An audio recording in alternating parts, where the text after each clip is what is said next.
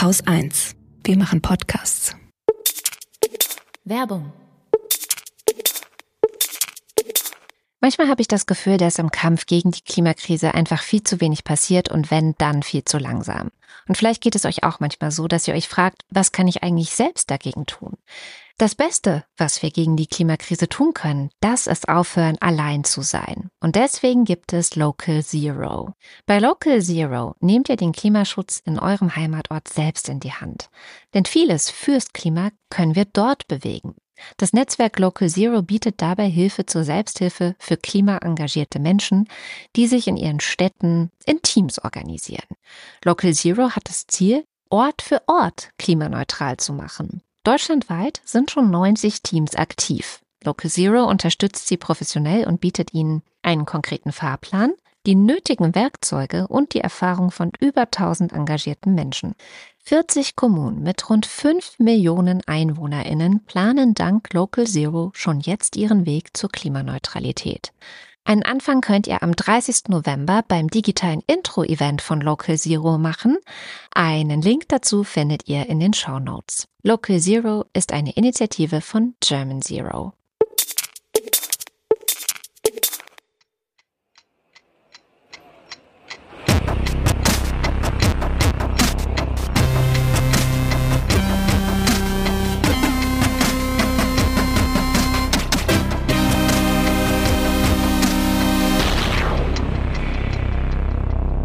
Willkommen zur Wochendämmerung vom 17. November 2023 mit Schuldenbremse, der Ukraine, Mythen, dem Israel-Hamas-Krieg, Führerscheinen, David Cameron, Raumfahrt, Shamjaf zu Liberia, Haftbefehl, einer guten Nachricht, Russland, einem Limerick der Woche, der öffentlichen Meinung, Holger Klein, dem Börsenticker und Katrin Rönecke.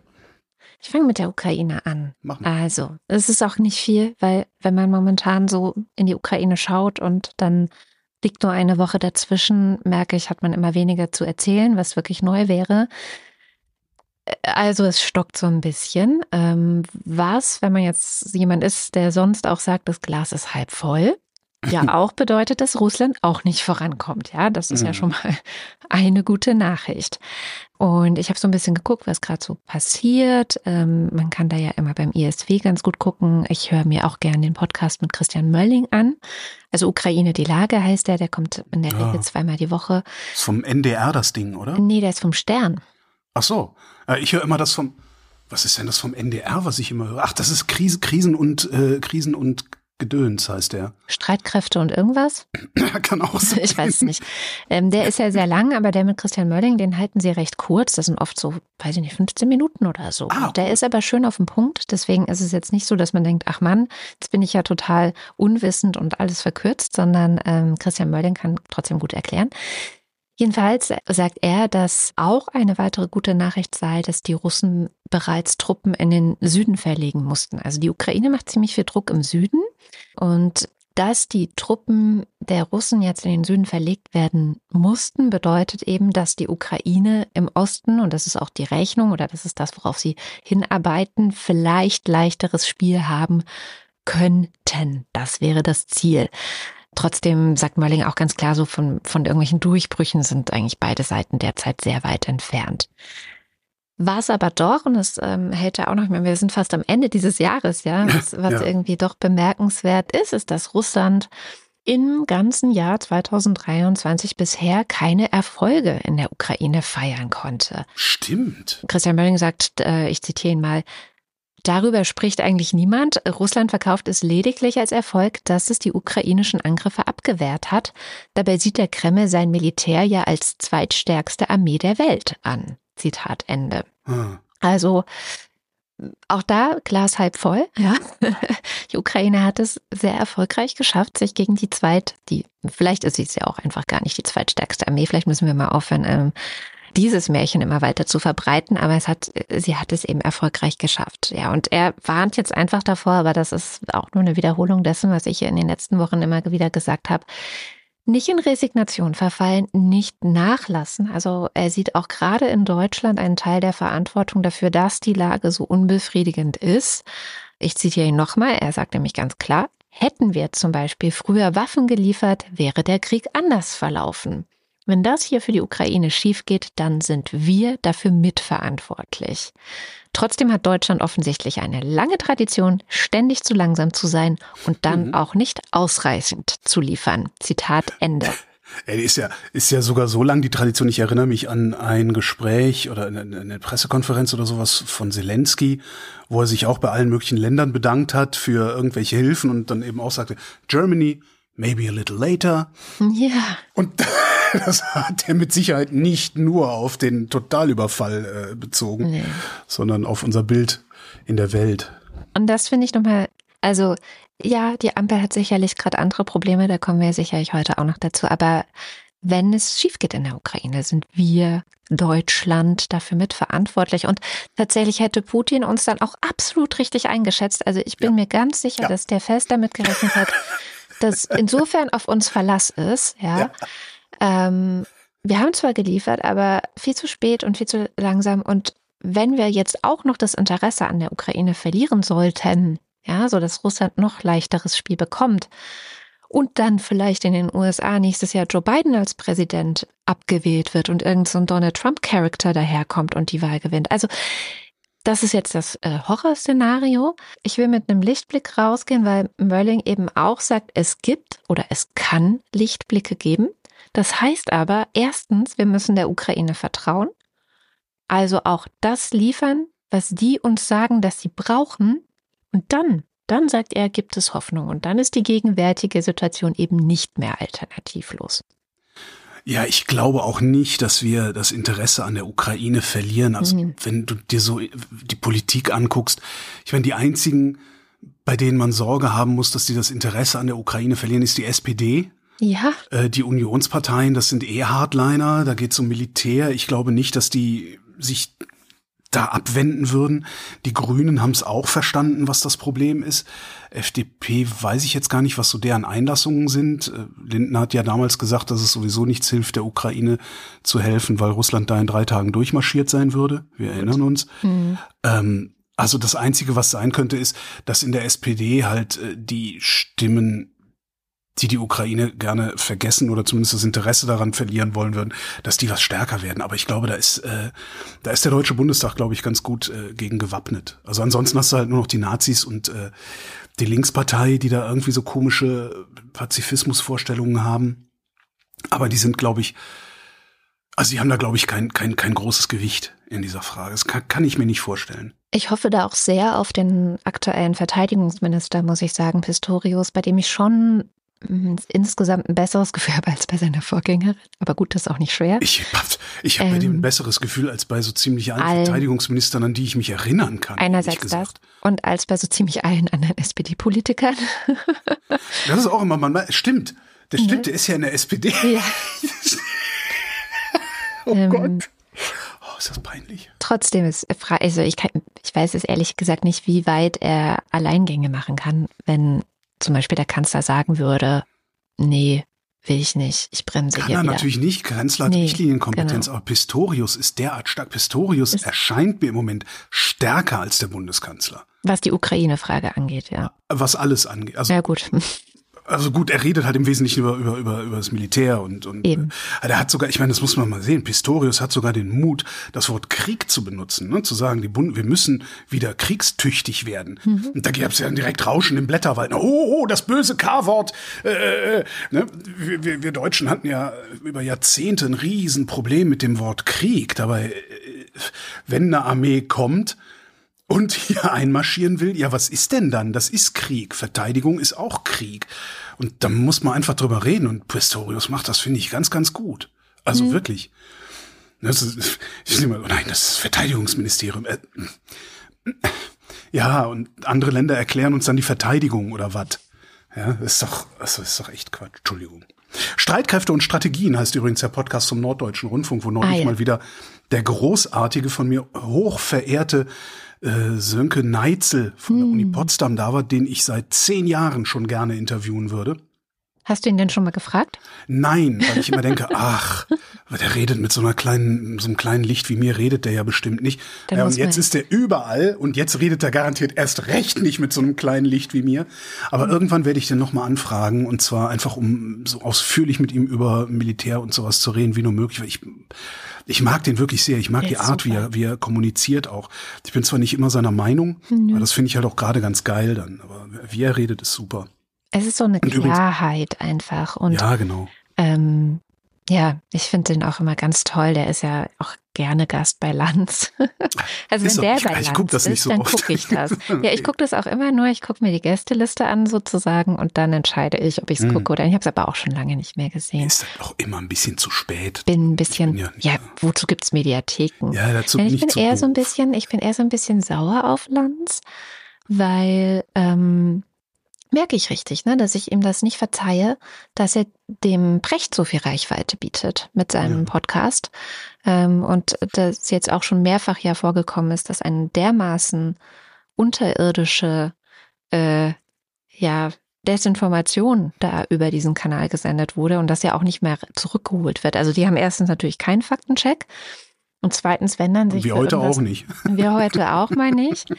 Aber zweitens, wenn dann mal irgendwas irgendwo sich entschuldigt oder ne, so, also jetzt allein dieses Beispiel äh, de, de, dieser antisemitischen Aussage von Brecht, dann hat natürlich das ZDF sich hinterher entschuldigt und so weiter. Aber das kriegen die, keine Ahnung, wie viel hunderttausend HörerInnen, die diesen Podcast hören, natürlich nicht mehr mit. Ich gehe davon aus, dass Ja. es über hunderttausend sind, weil der auch immer äh, mit Ja. jeder Folge und die ganze Zeit gefühlt in den äh, iTunes Podcast Charts auf Platz eins oder ganz vorne zumindest ist. Ja, das ist halt eben die Gefahr und ich finde das auch sehr verantwortungslos, was Lanz und Precht da machen, weil die wissen natürlich Das ganz ZDF genau. da macht. Ich das, letztendlich ZDF. muss man sagen, was das ZDF da macht, ne? Also Ich, ja, einerseits. Andererseits sind es aber auch immer die Moderatorinnen und Moderatoren von Sendungen, die darüber bestimmen, ob etwas getan wird oder nicht. ja, voll, aber das ist, das wenn ist halt immer total. dreimal daneben haut, ist dann nicht irgendwann Zeit zu sagen, okay, also den Podcast stellen wir ein? Nee, ist ja im Zweifelsfall nur eine Meinung. Das ist ja, das ist ja nochmal das Ding. Dieser Podcast ist ja nicht ausdrücklich ein journalistisches Produkt, sondern das ist, ja gut, da sitzen halt zwei, das ist halt ein Laber-Podcast, da sagt halt jeder mal seine Meinung. Problem ist, die Meinung, die da häufig kolportiert wird, ist genau der Stuss, der in der Provinz gut ankommt, weil in der Provinz, und das meine ich mit einer Geisteshaltung, ist man tendenziell schlecht informiert. Ja, und das fühlt sich dann irgendwie richtig an, wenn man sagt, ja, äh, Berlin-Neukölln, da- das ist ja äh, die Bronx, da brennt ja alles oder weiß der Geier, was man sich da ausdenken kann, was garantiert in provinziellen Köpfen so ankommt, wie, ja, siehst du, endlich sagt's mal einer. Und das ist das Problem.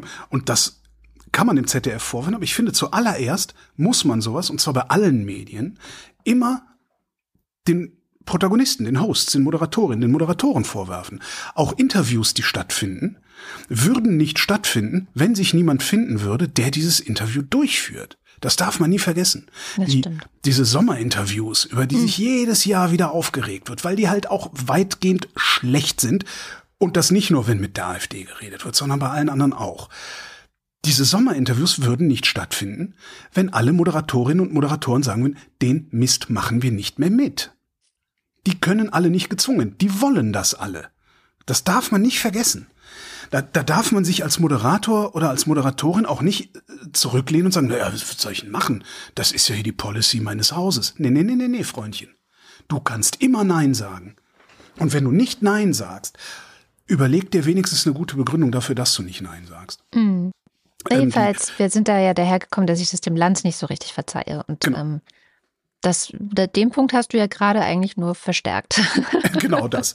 Wir waren ja aber eigentlich bei Ukraine, Ukraine, Russland. Also, ja. äh, Ru- Russland hat natürlich äh, die zahlenmäßig größte Armee der Welt. Mhm. Die sind in der Lage, ich weiß nicht, wie viele Millionen äh, äh, Männer zu mobilisieren und da in den Fleischwolf zu schicken. Das ist halt deren großes Asset. Ja, wenn die dazu nicht in der Lage wären, dann wären die auch lange nicht mehr in der Ukraine. Das äh, stimmt. Du sagtest ja eben, dass Russland nicht vorankommt. An anderer Stelle kommt Russland aber sehr gut voran, nämlich einmal beim Ölpreis und einmal bei Mikrochips. Ähm, wir importieren zwar keinen, also wir der Westen, wir importieren kein Rohöl mehr aus Russland, aber Erdölprodukte über Umwege, ne, Dünger und so weiter. Und ähm, dazu kommt, dass der Preisdeckel, den wir mal auf russisches Öl gelegt haben, 60 Dollar pro Barrel, ähm, der funktioniert nicht. Warum der nicht funktioniert, führe ich jetzt nicht weiter aus. Ich hatte auch wirklich keine Zeit, mich da genau reinzulesen und das runterzubrechen. Ich tue zwei Links in die Show Notes, da kann das dann jeder und jede nachlesen. Und an Mikrochips kommen die Russen auch weiterhin sehr gut ran. Da habe ich ein langes Stück in der Financial Times gefunden. Ähm, Mikrochips brauchen die zum Beispiel, um ihre Waffensysteme auszustatten, mhm. ne? weil eine, eine, ein Marschflugkörper fliegt ohne Mikrochips nicht. Gut, könnte man mit irgendwelcher komischer Hardware und äh, Kreiselkompass lösen, aber die sind dann weniger präzise. Wobei es denen auch wahrscheinlich egal ist, wo die Dinger einschlagen. Ähm, an die Mikrochips kommen sie ran, indem irgendwelche Kollaborateure hier im Westen hm. Mikrochips einfach einkaufen gehen und die dann im Koffer in irgendein Land bringen, aus dem die Russen die Dinger dann unkompliziert mit nach Hause nehmen können. Und da mischen dann unter anderem mit die Griechen, die Iren, Indien, Serbien und die Bundesrepublik Deutschland. Oh, also jetzt, ja. natürlich als nicht die ganzen Länder und deren offizielle Politik, nee, sondern aber Leute einzelne, aus den Ländern. Hm. Genau, einzelne Geschäftsmänner. Akteure. Genau. Und die werden nicht hinreichend verfolgt und die werden auch ja. nicht hinreichend gestoppt. Der Artikel heißt The Shadow Network Smuggling European Microchips into Russia. Link in Show Notes. Das ist tatsächlich ein generelles Problem. Also die EU hat ja diese Woche das zwölfte Sanktionspaket gegen Russland verabschiedet. Mhm. Das elfte Paket wurde im Juni verabschiedet und hat wohl bisher einfach überhaupt nicht die erwartete Wirkung entfalten können, weil die EU es nicht schafft, die Umgehung dieser Sanktionen ordentlich zu bestrafen, wenn sie ihnen überhaupt auf die Schliche kommt. Und das ist es halt. Also diese, diese Einnahmen, also auch, ähm, das war ein Artikel in der Taz diese Woche zu dem Thema, auch trotzdem auch durch Rohöl oder auch, was ich gar nicht so auf dem Schirm hatte, Rohdiamanten, mhm. ähm, gehen halt in die Milliardenhöhe und Diamantenhandel. Die, die EU schafft es einfach nicht, da einen Riegel vorzuschieben. Und es sieht, es ist das übliche Problem, glaube ich, weil einfach die Umgehung ist so lukrativ, ja. Also wir, es sind eben Milliardengeschäfte. Ähm, und wenn du von diesen Milliardengeschäften auch nur einen kleinen Anteil bekommst, ja, weil du da irgendwie dich als Handlanger ähm, äh, anbietest und weiß ich nicht, den Koffer dann vollpackst oder sowas, ja, dann ist das halt so lukrativ, dass es einfach weitergehen wird oder die Schlupflöcher einfach weiter bestehen werden. Und ich habe manchmal generell das Gefühl, also es ist jetzt nur ein Beispiel von vielen, aber dass bei so vielen politischen Entscheidungen die Krux einfach ist, dass es so lukrativ ist, diese Entscheidungen zu umgehen, beziehungsweise Schrägstrich, dann sind wir beim Thema Klimawandel, eben die Welt einfach anzuzünden. So, egal was ist. Ich denke auch, dass man, natürlich auch als dieses neue Sanktionspaket kam, habe ich auch wieder gedacht, wir müssen wahrscheinlich müssen wir die Idee von Sanktionen, also wir müssen Sanktionen irgendwie nochmal neu denken. Ja. Äh, was wir machen, ist, wir sanktionieren Länder, darunter leiden unmittelbar erstmal die Bevölkerungen in diesen Ländern. Und es ändert sich nur relativ wenig. Also es ist der Iran genau das Gleiche. Ja. Der Iran tanzt uns auf der Nase rum seit vielen, vielen Jahren. Das Ganze mit diesem komischen Atomabkommen und so. Äh, währenddessen äh, liegt da die Wirtschaft brach. Ich frage mich halt immer, wie, wieso können wir es nicht anders machen? Also wir hatten ja mal diese Diskussion darüber, keine Russen mehr einreisen zu lassen äh, auf Touristenwiesen und Visa und sonstige Sachen. Solche Sachen könnte man machen. Also denen wirklich das Leben schwer machen, den Leuten. Und zwar genau den Leuten, die überhaupt noch davon profitieren würden, weil die arme russische Rentnerin, die in ihrem Haus irgendwo in Hintersibirien wohnt und äh, sowieso das im Wald das Holz für, für, für Kaffeewasser äh, hacken geht oder so, die würde sowieso nicht mit einem Touristenvisum in die Europäische Union kommen und hier Urlaub machen wollen. Ja. Und vielleicht kann man, ich weiß es nicht, das, ich bin kein Jurist, aber vielleicht kann man das irgendwie wirklich nochmal neu denken, dahingehend, dass man sagt, nee, du gehörst zum Establishment und wir bestrafen ja. das Establishment und darum fliegt ihr jetzt alle raus, eure Häuser werden alle beschlagnahmt mhm. und dann werden die hier versteigert und die Kohle, die kommt auf ein Sperrkonto und davon wird dann der Wiederaufbau oder, äh, äh weiß ich nicht, ja. Was auch immer finanziert. Also fände ich wesentlich sinnvoller als dann so, ja, wir machen jetzt hier, niemand darf mehr Handel treiben mit dem offiziellen Iran beispielsweise. Das, ich finde das schwierig. Handel Kann man ja auch machen. Ein Handel treiben ist ja das eine, aber tatsächlich bei Iran finde ich immer wieder so erstaunlich, wie viele Verbindungen da immer wieder aufgedeckt werden, wie viele äh, Zusammenarbeit es da gibt mit, mit der deutschen Politik. Jetzt gerade hatte Gilda Sahebi einen längeren Artikel, wo es um die Zusammenarbeit mit Unis geht. Und dann denkst du so, ja, für die Wissenschaft, aber es ist halt nicht die mhm. Zusammenarbeit mit einer äh, unabhängigen iranischen Uni, wo unabhängige Wissenschaft gemacht wird, sondern das ist halt wirklich dann im Rahmen dieses Establishments. Ja, voll. Also Wissenschaftsspionage dann vielleicht, aber am Ende auch Industriespionage. Und das ist halt total absurd oder man wundert sich immer wieder, wie es sein kann, dass immer neue Sachen aufgedeckt werden und warum das überhaupt möglich ist. So ein bisschen wie man sich gewundert hat, warum die Hamas noch nicht verboten ist ja. in Deutschland. Ja, aber du hast da natürlich auch das Problem, dass du, also Forschung kann nur, Wissenschaft kann nur international stattfinden. Das geht nicht, äh, das geht nicht so. Aber dann halt nicht mit Iran. Ist halt dann ja, vielleicht. Nicht mit, nicht mit Iran, nicht mit China, nicht mit Russland, nicht mit. Schmerzhaft, nicht mit, aber ja ist, ich weiß gar nicht, ob das überhaupt möglich ist. Also, weil du hast natürlich auch, guck mal, vor zehn Jahren konntest du mit China noch gut umgehen. Ja. Und auf einmal machen die dich und dann sagst du ja, dann, dann legen wir jetzt sämtliche Forschung auf Eis. Ach, das ist so einfach nicht. Also das ist dann auch zu unserem Nachteil. Man müsste da viel mehr abwägen, welche Kontakte, welche Austauschprogramme äh, sind eher zu unserem Nachteil als zu unserem Vorteil und da mhm. dann vielleicht dran drehen. Also das, das muss halt viel kleinteiliger sein. Und je granularer du das machst, desto mehr Verwaltungsaufwand hast du auch, desto Klar. mehr bürokratisches Monster wirst du schaffen. Das ist äh, alles nicht so schwer. Aber ich bilde mir nicht ein, so das ist ziemlich, ja. alles nicht so leicht. Aber ich, ich bilde mir halt ein, dass es doch nicht kompliziert sein kann, diese scheiß Oligarchen am Tegernsee zu enteignen. das ist doch, ich, vielleicht bin ich aber auch. Gehen Sie halt in die Schweiz, ne? ja, gut, dann gehen wir dann in die Schweiz. Irgendwann müssen wir dann auch mal mit der Schweiz reden. Hat ja, hat ja bei den Steuerflüchtlingen auch funktioniert. Hm. Ja, und das waren die Amis dann, die gesagt haben, ja, so Schweiz, jetzt reden wir mal miteinander. Ja.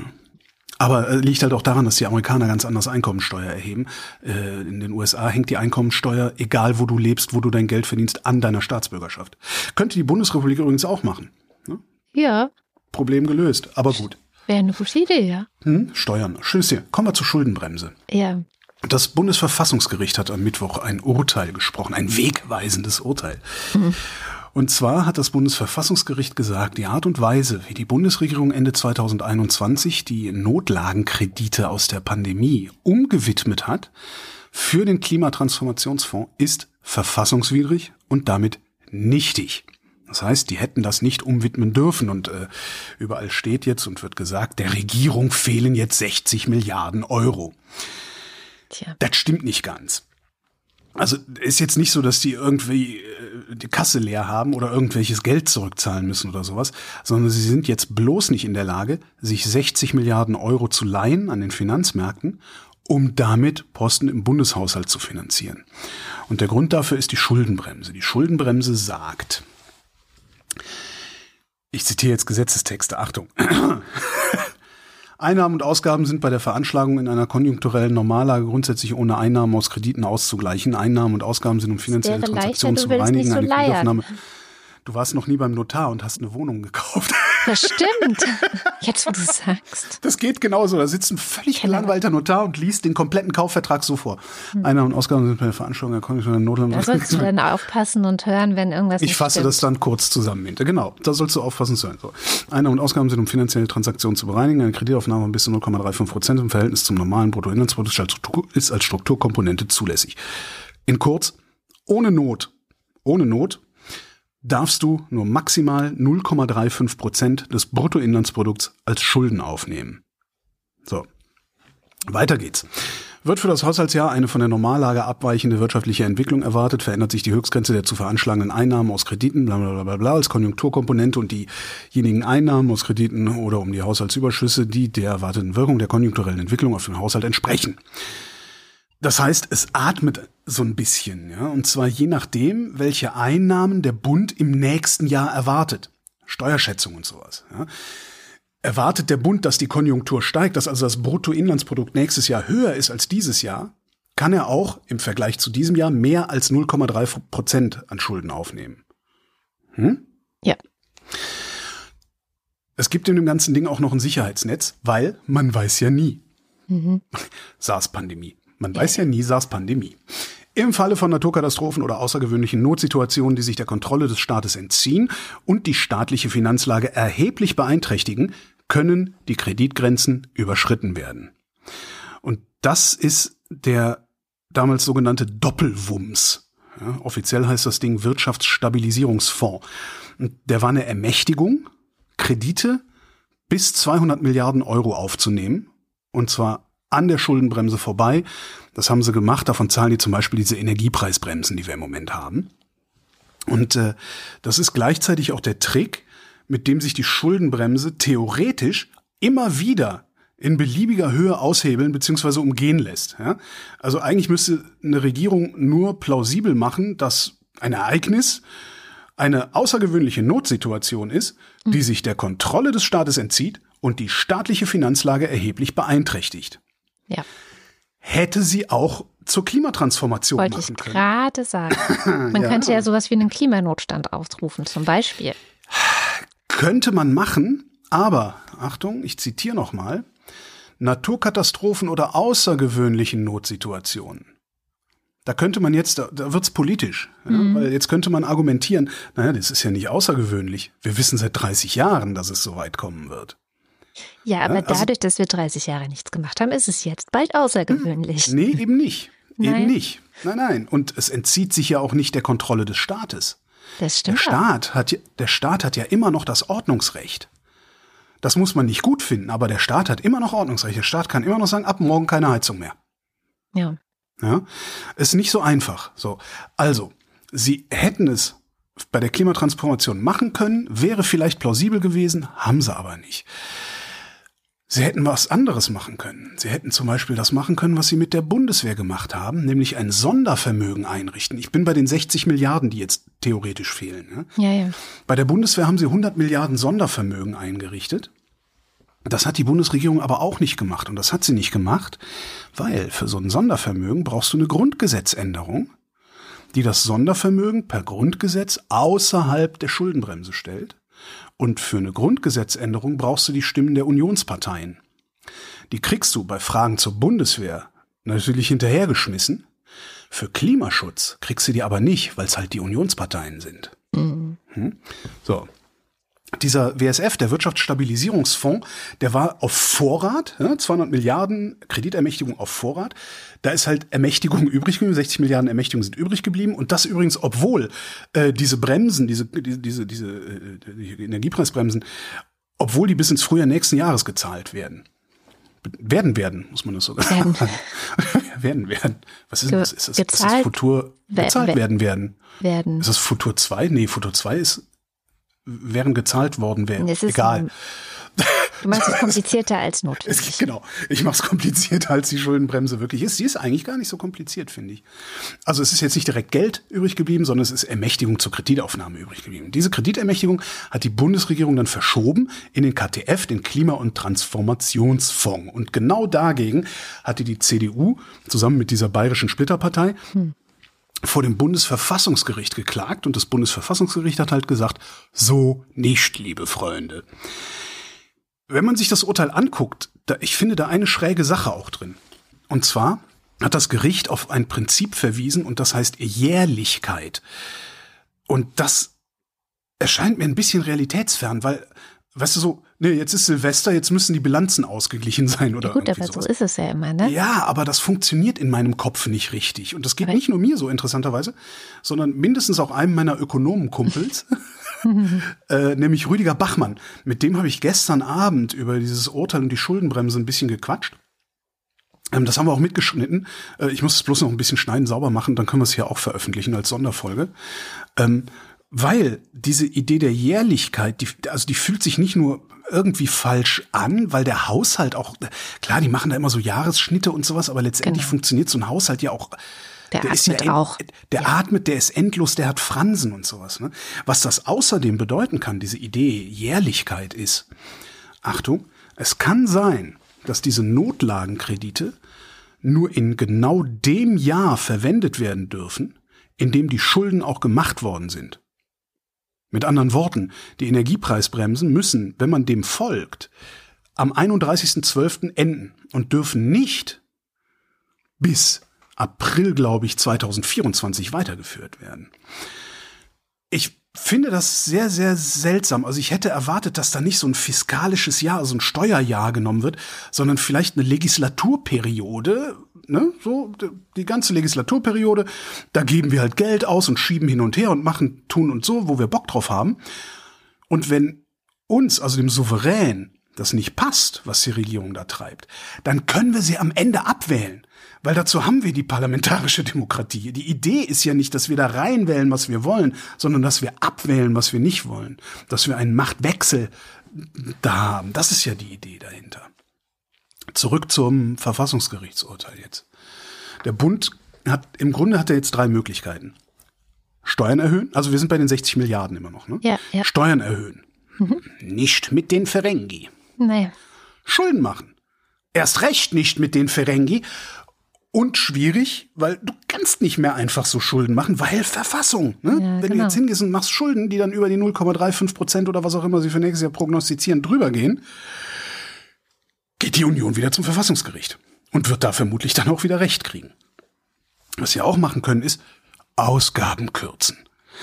Das will eigentlich keine dieser drei Regierungsparteien. ne? Weil Ausgabenkürzung, das heißt für die Grünen heißt das Klimaschutz kürzen, für die SPD heißt das Soziales kürzen, für die FDP heißt das äh, Verbrennungsmotoren, also fossile Subventionen kürzen. Das wollen die alle nicht. Würde mich aber nicht wundern, wenn sie es am Ende dann noch machen würden übrigens. Und zwar nicht bei den klimaschädlichen Subventionen, sondern wahrscheinlich bei den Schwachen und der Demokratie. ne? Ja, dann doch wieder bei der und bundeszentralische. Genau. So. Genau. Natürlich. Und, und so gesehen ist die Demokratie dann natürlich auch Kindergrundsicherung, genau. Und Demokratie ist ja auch schwach letztlich, weil muss man ja ständig drum kämpfen oder dafür.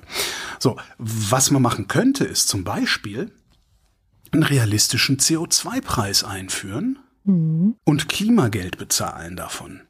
Ja, Veronika Grimm zum Beispiel von den Wirtschaftsweisen schlägt das vor. Ähm, wenn die das machen würden, dann würde sich der ganze Scheiß vermutlich mehr oder weniger quasi von selbst bezahlen. Und das wissen wir, Klimageld, diejenigen mit dem meisten Geld würden die größte Last tragen, weil die sowieso mehr CO2-Müll in der Atmosphäre abkippen, als die armen Menschen, die sowieso einen geringeren Fußabdruck haben. Die Armen würden die Kohle wieder in den Konsum tragen, weil das ist genau das, was die Armen machen. Wenn du den Armen mehr Geld gibst, geben sie es sofort aus, die sparen nicht. Und damit wäre am Ende äh, wahrscheinlich so ziemlich allen gedient. Außer Den Reichen. Polit nicht nur den Reichen, Politikerinnen, Politikern, Chefredakteuren, Redakteurinnen insgesamt, je nachdem, wo sie arbeiten. Also den Leuten, die hier Meinungsmacher sind und den Leuten, die hier Gesetzgeber sind, weil die haben alle hohe Einkünfte. Die wären alle davon betroffen. Das hat jetzt was von einer Verschwörungstheorie, aber ich unterstelle mal, dass immer dann, wenn irgendeine Maßnahme am Horizont dreut, die uns Wohlhabenden unkomfortabel werden kann, werden wir uns dagegen wehren. Und zwar gar nicht mal so explizit und bewusst so, nein, ich schreibe jetzt dagegen an, ich sende jetzt dagegen an, dass äh, ich mehr Geld für CO2 bezahlen muss, sondern einfach nur, weil der Mensch halt das Ungewohnte fürchtet und es darum versucht zu meiden. Also gucke ich da nicht so genau hin und darum gucke ich woanders hin und schreibe halt auch über andere Sachen, sende halt über andere Sachen und mache andere Gesetze. Und darüber hinaus hast du dann noch die Lobbyorganisationen Ja, der Wohlhabenden, die entweder genug Präsentkörbe hingestellt haben oder genug Kopfmassagen verteilt haben, um PolitikerInnen dazu zu bringen, dass sie solches Kommunistenzeug überhaupt gar nicht erst denken können. Was ich glaube ist, äh, sie werden bis zur nächsten Wahl irgendwie rumwursteln. Ich bin sehr gespannt, wie. Danach ist es das Problem des nächsten Bundestages. Das ist nämlich auch, das ist, das, das, ist, das ist eine Kategorie. Problem des nächsten Bundestags. Du kannst machen, was du willst. Das ist immer das Problem des nächsten Bundestages, wenn du lange genug durchhältst. Und ob du im nächsten Bundestag bist, wer weiß. Ja, außer du hast einen sicheren Listenplatz bei der CDU. Dann wirst du wahrscheinlich im nächsten Bundestag sein. Ähm, und so läuft's ja bei so schwierigen Entscheidungen leider nicht nur in dieser Bundesregierung, sondern in den letzten Jahren und Jahrzehnten praktisch immer. Ja, du hast also du hast immer diese Rückschrittler, die alles verzögern, verzögern, verzögern, damit es das Problem des nächsten Bundestages ist. Und sollten dann Progressive mal sagen, hier können wir vielleicht gibt's Dresche. Das sehen wir ja, Heizungsgesetz. Ja, egal wie gut oder schlecht es gemacht war, es war ein Schritt in eine Richtung, immerhin schon mal. Was jetzt das Problem ist, und das bleibt, wir werden, Deutschland wird in Zukunft garantiert mehr Geld brauchen, ja, um diese Polykrise, also das ist nicht nur Klima, um diese Polykrise irgendwie zu wuppen, vorausgesetzt, wir wollen nicht, dass unsere Wohlfahrt abnimmt. Hä, Wohlfahrt? ja, Wohlfahrt. Wohlfahrt ist, ich habe extra die Wikipedia nachgeschlagen, Wohlfahrt beschreibt die ökonomische Qualität eines gesellschaftlichen Zustands, der sich durch die Produktion und Verwendung von Gütern auszeichnet. Das ist Staatsziel. Wohlfahrt, Erhöhung der Wohlfahrt ist Staatsziel. Mhm. Wenn wir aber sowohl Klimaanpassung nicht hinkriegen, weil wir nicht genug Geld haben, als auch Infrastrukturreparaturen nicht hinkriegen, weil wir nicht genug Geld haben, als auch Pflege, als auch Schulen, als das kannst du ja endlos weiterführen, diese, diesen, diesen, diese Liste, dann wird hier die Wohlfahrt abnehmen. Und die Schuldenbremse scheint mir absolut nichts dazu zu taugen, die Wohlfahrt zu erhöhen, sondern wenn wir so weitermachen, wird die Schuldenbremse das Ding sein, das dazu führt, dass die Wohlfahrt abnimmt. Voll, ja. Ja, man kann das diskutieren. Ne? Das ist eine politische Diskussion, weil die Ideologie der FDP zum Beispiel würde sagen, nein, nein, nein, Moment. Je weniger der Staat in den Markt eingreift, desto freier können die Unternehmen agieren, desto mehr Innovation gibt es. Hm, Schumpeter desto mehr Wachstum gibt es, desto mehr Beschäftigung gibt es, desto höher werden die Staatseinnahmen in der Zukunft. Ergo, schlanker Staat macht alle reich. Dem würde ich persönlich widersprechen, obwohl ich liberal bin. äh, weil im Gegensatz zu den Ferengi gucke ich mir halt die Zustände an, also den Status quo. Und der ist so ungleich und schreibt Ungleichheit auch weiter so fest, dass in Zukunft immer das Recht des Stärkeren, also des Reicheren gilt. Ja. Während die FDP halt von einem Idealzustand ausgeht, also so eine Art Tabula rasa, auf dem sich alles dann irgendwie ideal einrüttelt. Aber ich sage halt immer, dazu müsste man halt auch alles mal auf Null setzen. Also Eben. die Reichen entreichen. Ja, genau. Damit wirklich alle die gleichen Startchancen genau, haben. Äh, genau, genau. genau. Aber das Ganze, es funktioniert halt nicht. Ja. Zurück zum Urteil. Ähm, es gibt noch ein Problem. Wir kamen ja vom Klimatransformationsfonds. Also, ja. Klimatransformation mit Schulden bezahlen ist nicht. Steuern erhöhen keine politischen Mehrheiten. Ist vielleicht auch ganz okay, die Steuern nicht zu erhöhen, weil, kann man argumentieren, warum ja, soll ich die kommenden Generationen nicht an den Kosten beteiligen? Also warum soll ich denn nicht jetzt Schulden machen, die meine Kinder bezahlen müssen? Weil die profitieren ja auch davon. Naja. Jetzt sagst du, weil wir den Karren in den Dreck Eben. gefahren haben. Genau. genau. Und warum sollen unsere Kinder den Karren denn jetzt da rausziehen? Absolut. Ja, aber die profitieren doch davon. Und vielleicht profitieren ah. die sogar stärker davon, als wir davon profitiert haben, den Schaden anzurichten. Lass mal modellieren. Das wäre natürlich super, aber trotzdem finde ich, wir hatten es ja vorhin schon, die ähm, Verantwortung der insbesondere wohlhabenden Menschen am Klimawandel ist insbesondere groß und dann sehe ich nicht ein, warum man denen nicht Geld weg, wegnimmt, ähm, ob das Vermögenssteuer, Erbschaftssteuer oder gerne beides wieder, ist. Ich du wirst schon wieder ideologisch. Ja, du hättest auch einfach nur fragen können, hättest einfach nur sagen müssen, ja, lass mal modellieren, Holger. Mit welchen Annahmen? Nee. Und dann hätten wir wieder diskutieren müssen. Es wird immer politisch. Genau. Man hätte immer diskutieren müssen. Und es ist ja. ja. auch oft ein Ablenkungsmanöver davon, dass die ähm, Instrumente längst da wären, wenn man dann äh, dazu bereit wäre, sie zu nutzen. Ich habe ein schönes äh, Quark-Argument gefunden. Schiritz hat in der Zeit argumentiert ähm, für, wir machen Schulden und belasten die kommenden Generationen damit. Wer ein Haus baut, der bezahlt selten bar, sondern nimmt dafür in aller Regel einen Kredit auf. Ich halte das für so ein bisschen schwäbischen Hausvorstoß, weil wer ein Haus baut, der baut das Haus, um drin zu wohnen ja. und im Zweifelsfall seine Pflege davon zu bezahlen. Außer vielleicht, man hat genug Einkommen, um sicher sein zu können, dass das Haus an die nächste Generation vererbt werden kann. Ja, genau. Von daher funktioniert der Vergleich vielleicht für uns Wohlhabende, aber sicherlich nicht für alle. Und jetzt kriegt die Union auf der einen Seite, kriegt jetzt die Union dicke Eier, weil, ja, Jährlichkeit, da haben wir wieder dieses hm. Jährlichkeit, Jährigkeit, ich kann es mir immer nicht merken, kann sich keiner merken. Konnte sich Rudi auch nicht merken. äh, es kann sein, dass der WSF, der Wirtschaftsstabilisierungsfonds, für 2024 verfassungswidrig ist. Hm? Hatte ich ja eben gesagt. Ja. Also die Verlängerung der äh, Energiepreisbremsen. Und weil die Union sowieso dicke Eier hat, hat sie jetzt äh, gesagt, sie hätten ein Rechtsgutachten in Auftrag. Also Merz behauptet, er hätte das gemacht. Kann auch sein, dass er nur ein bisschen mit dem Säbel rasselt. Aber warum sollte er es nicht tun? Geld genug haben sie ja. Die haben jetzt ein Auftragsgutachten, ein Rechtsgutachten in Auftrag gegeben. Auftragsgutachten, so schön. ein Rechtsgutachten in Auftrag gegeben, äh, um zu gucken, ob dieses Verfassungsgerichtsurteil zum KTF auch für den WSF gilt. Kann halt sein. Aber nicht nur die Union hat dicke Eier, sondern die Bundesregierung hat auch Schiss. Ja. Die prüfen nämlich jetzt auch, was dieses äh, Urteil über den KTF für Olaf Scholzens Doppelwumms bedeutet. Also äh, kann sein, dass das Ding immer noch nicht so ganz ausgestanden ist. Oh Mann. Was es aber ist, ist frisch. Und weil ich eigentlich auch überhaupt keine Ahnung habe, also weder bin ich Verfassungsjurist noch Wirtschaftswissenschaftler, bin ich doppelt beziehungsweise dreifach gespannt. Ist ja frisch, kein Jurist, kein Ökonom, dreifach. Ich bin dreifach gespannt darauf, welchen Trick die sich am Ende einfallen lassen werden, den Laden trotzdem irgendwie am Laufen zu halten. Ja.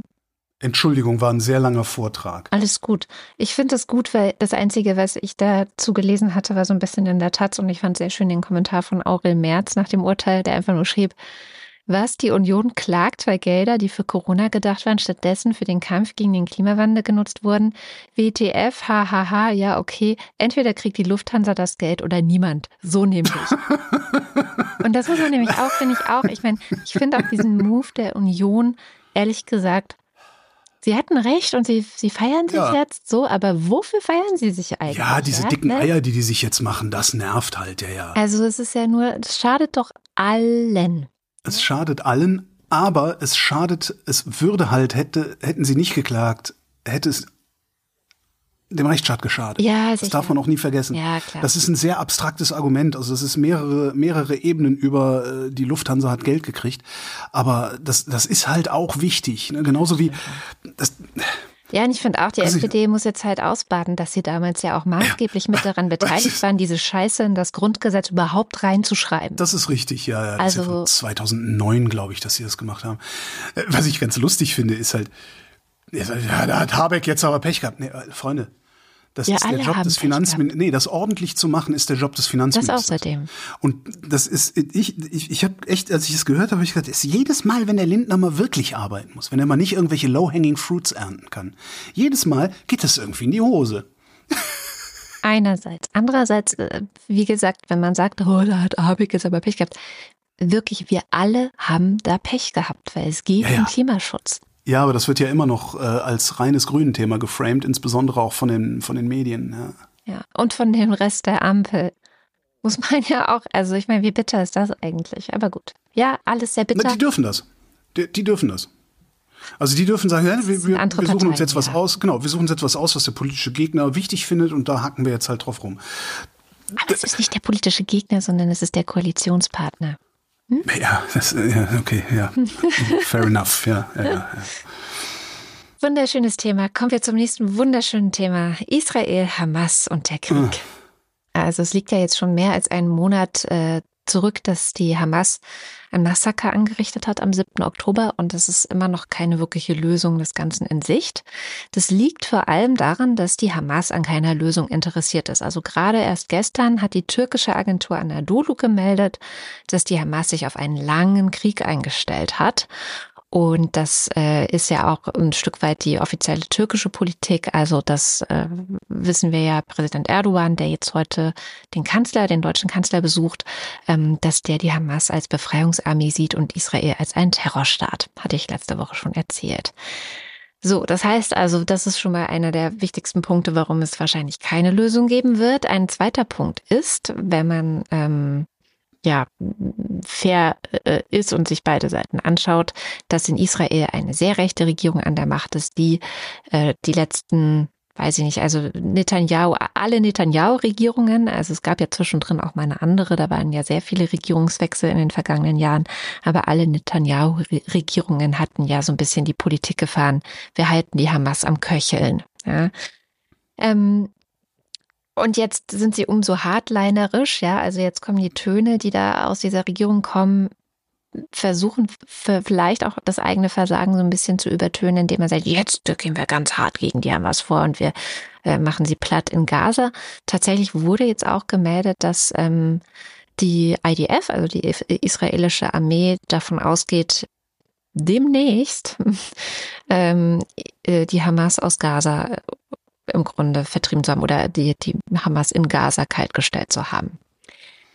Trotzdem, und das betonen alle Seiten immer wieder, ist damit die Hamas nicht am Ende. Ja, die sitzt nicht nur in Gaza, sondern die ist auch in anderen Ländern und ähm, ja, das Libanon, Problem. Im Iran. Hm. Genau, das Problem ist, dass die Finanzierung von vielen Ländern ähm, weitergetragen wird, dass diese Ideologie von vielen Ländern weiter unterstützt wird. Das heißt, also selbst wenn jetzt in Gaza irgendwann, falls das denn überhaupt stimmen sollte, die Hamas nicht mehr sein würde, ähm, dann, dann wäre das damit nicht am Ende. Was aber ganz äh, gut ist, finde ich, ähm, ist, dass die Weltgemeinschaft in Form der Vereinten Nationen es jetzt doch geschafft hat, äh, und zwar in der Nacht zum Donnerstag, ähm, in Form des UN-Sicherheitsrats, der ja oft in den letzten Jahren nicht in der Lage war, eine gemeinsame Entscheidung zu treffen, dass die es wirklich geschafft haben, einstimmig, ähm, ohne dass die USA, also wenn es um Israel geht, hat, haben die USA meistens in den vergangenen Jahren irgendwie Veto eingelegt. Aber das haben sie diesmal nicht gemacht und jetzt haben sie eine Resolution verabschiedet, die drei Dinge fordert. Nämlich, erstens, alle Kriegsparteien sind aufgefordert, die Zivilbevölkerung zu schützen und sie auch nicht von lebensnotwendiger Versorgung abzuschneiden. Zweitens fordern sie mehrtägige Feuerpausen, damit äh, sichere Korridore für Hilfslieferungen geschaffen werden können, die da rein müssen dringend. Und drittens, und das war, glaube ich, dann eben sehr wichtig auch für die USA, wird die sofortige und bedingungslose Freilassung der israelischen Geiseln von der Hamas gefordert. So. Und das in. Dass man das überhaupt in eine Resolution schreiben muss, ne? Muss man, weil wenn du es nicht reinschreibst, bist du ja wieder einseitig israelfeindlich, was die sonstigen Resolutionen halt gerne mal sind. Äh, vor allem die von der Generalversammlung getroffen werden. Der Unterschied einer solchen Resolution des Sicherheitsrates äh, im Vergleich zu den Resolutionen von der Generalversammlung ist, dass sie völkerrechtlich bindend ist.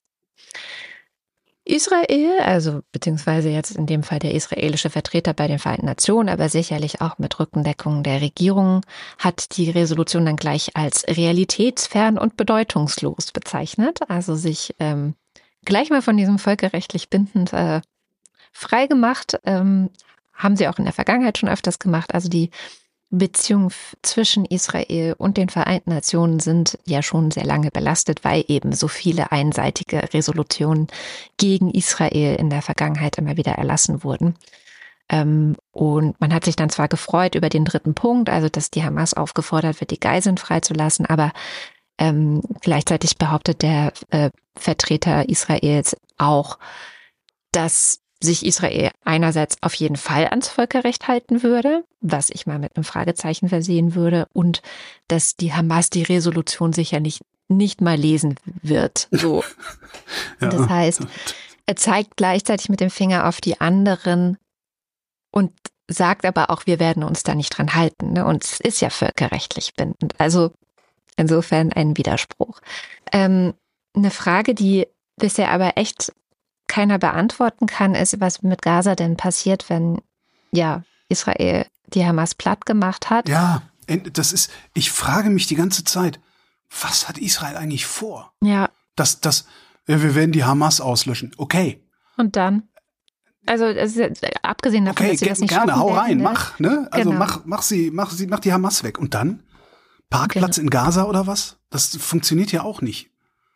Ja, und da, da finde ich, ähm, muss die Weltgemeinschaft auf jeden Fall noch eine Antwort finden. Ich finde, dass Annalena Baerbock, unsere Außenministerin, die hat da mal recht klare Leitlinien ihres Hauses ähm, äh, ausgegeben sozusagen. Und die lauten, dass von Gaza in Zukunft keine terroristische Gefahr mehr ausgehen darf. Klar, dass die Palästinenserinnen und Palästinenser nicht vertrieben werden dürfen, hm. dass es keine Besetzung von Gaza äh, geben soll, also durch Israel, sondern idealerweise internationalen Schutz. Das heißt, ein mhm. UN-Mandat wäre da die Idee. Dass es keine territoriale Reduzierung von Gaza geben soll und keine Lösung über die Köpfe der Palästinenserinnen und Palästinenser hinweg. Das, das ist ja. Das so, und da. Hehre Wünsche. Liest, ja, wenn man, genau, also das schöne Wünsche, wenn man sich die israelische Regierung anschaut, weiß man ganz genau, das wird mit denen nicht zu machen sein. Und da kommt jetzt die israelische Bevölkerung ins Spiel. Mhm. Die gehen nämlich auf die Straße. Tausende waren auf der Straße und haben äh, Netanyahus Rücktritt gefordert. Dann gab es eine Umfrage Anfang November, der zufolge haben 76 Prozent der Israelis gesagt, dass sie den Rücktritt Netanyahus wollen. Dann gab es auch noch so eine Art Sonntagsfrage, äh, wird es bei uns heißen, also wenn nächsten Sonntag Wahlen wären. Da wurde dann auch geguckt, okay, also wenn Neuwahlen wären, wie wäre dann die Sitzverteilung? Und die Netanyahu-Partei, also die Likud-Partei, käme dann nur noch auf 19 Sitze. Im Moment sind sie bei 32 die koalieren ja mit diesen Ultrarechten. Ne? Das ähm, ermöglicht ja, dass Netanyahu ja. wieder äh, überhaupt an der Regierung ist. Die bekämen nur noch vier Sitze von aktuell 14. Das heißt, es gäbe diese Regierung nicht mehr. Aber würde das auch bedeuten, dass es, ich bin jetzt mal bei Baerbocks Idee, keine Vertreibungen. Würde das bedeuten, dass äh, Israel eine Regierung bekommt, die was gegen die Vertreibungen von Palästinensern aus der Westbank unternimmt? Also diese Das ist diese die Siedlungs entscheidende Frage, ja. Also weil eigentlich, Also- ich, das, du kriegst das ja nur, du, du kannst ja auch, glaube ich, den Palästinensern gegenüber kannst du ja nur glaubwürdig werden, indem du sagst, ja gut, dann äh, wir, wir ziehen uns jetzt, also die, alle Siedlungen in der Westbank sind Genau. illegal, Ja. äh, das wird jetzt abgerissen und ihr zieht zurück ins Kernland.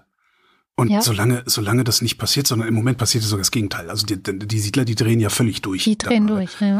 ähm, habe ich ein Interview gefunden in der, in, in der Times, im Time Magazine oder so, muss ich, suche ich raus, verlinke ich. Ein Interview mit einer Siedlerin. Das war, das ist mal, es ist auch ein Weltbild, aber da stehst du wirklich daneben und denkst dir, so, wow, was hat die gerade gesagt? Also es ist bei jedem zweiten Satz sagst du, bitte was, bitte was, bitte was? Also es ist wirklich sehr weit entfernt von allem, was man, was man so als, als äh, Deutscher Aber das sind für, halt für auch, richtig und wichtig hält. also wenn man sieht, so diese extrem rechte Rhetorik der Siedler, die ja von der extrem rechten Rhetorik der Regierung unterstützt wird. Also da waren ja auch, gab es ja auch in unseren äh, Blog-Kommentaren immer wieder Zitate, ne? Also diese Aus Auslöschungsfantasien auch teilweise, Ja, die ja. da geäußert werden.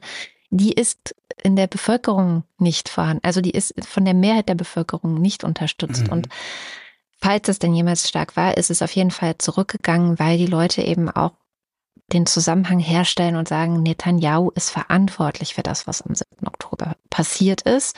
Und dass wir auch diese Siedlungen haben, ist auch mit dafür verantwortlich. Die meisten Leute verstehen nämlich sehr gut, dass diese Siedlungen einer Friedenslösung im Weg stehen. So. Mhm. Und ähm, jetzt ist die Frage, was ist denn bei den PalästinenserInnen gerade Sache? Und da verlinke ich einen sehr interessanten Text von Rico Grimm. Äh, Der hat einen Text geschrieben, der so ein bisschen verspricht aufzuzeigen, wie der Frieden im Nahen Osten gelingen kann. In einer gewissen Weise ist das korrekt. Also er, er schildert so ein bisschen die Vergangenheit. Äh, vor allem betrachtet er die Geschichte des Oslo-Abkommens ähm, und die verschiedenen Aspekte, die dazu geführt haben, dass das so erfolgreich funktioniert hat. Ähm, und dazu gehört eben, dass die Bevölkerungen dahinter standen, sowohl in Israel und ich glaube, den, also das könnte gerade gegeben sein, äh, als aber auch bei den PalästinenserInnen. Und ich glaube, das fehlt momentan noch. Ähm, und wenn das gegeben wäre und alle sehen so, okay, wir, wir sind gerade an einem Punkt, wo es für alle scheiße ist und wir sind, da haben uns alle komplett verrannt.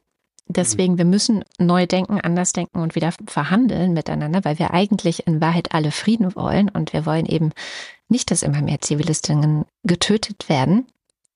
Dann könnte es eben wieder eine Chance für einen ähnlichen Verhandlungsprozess geben.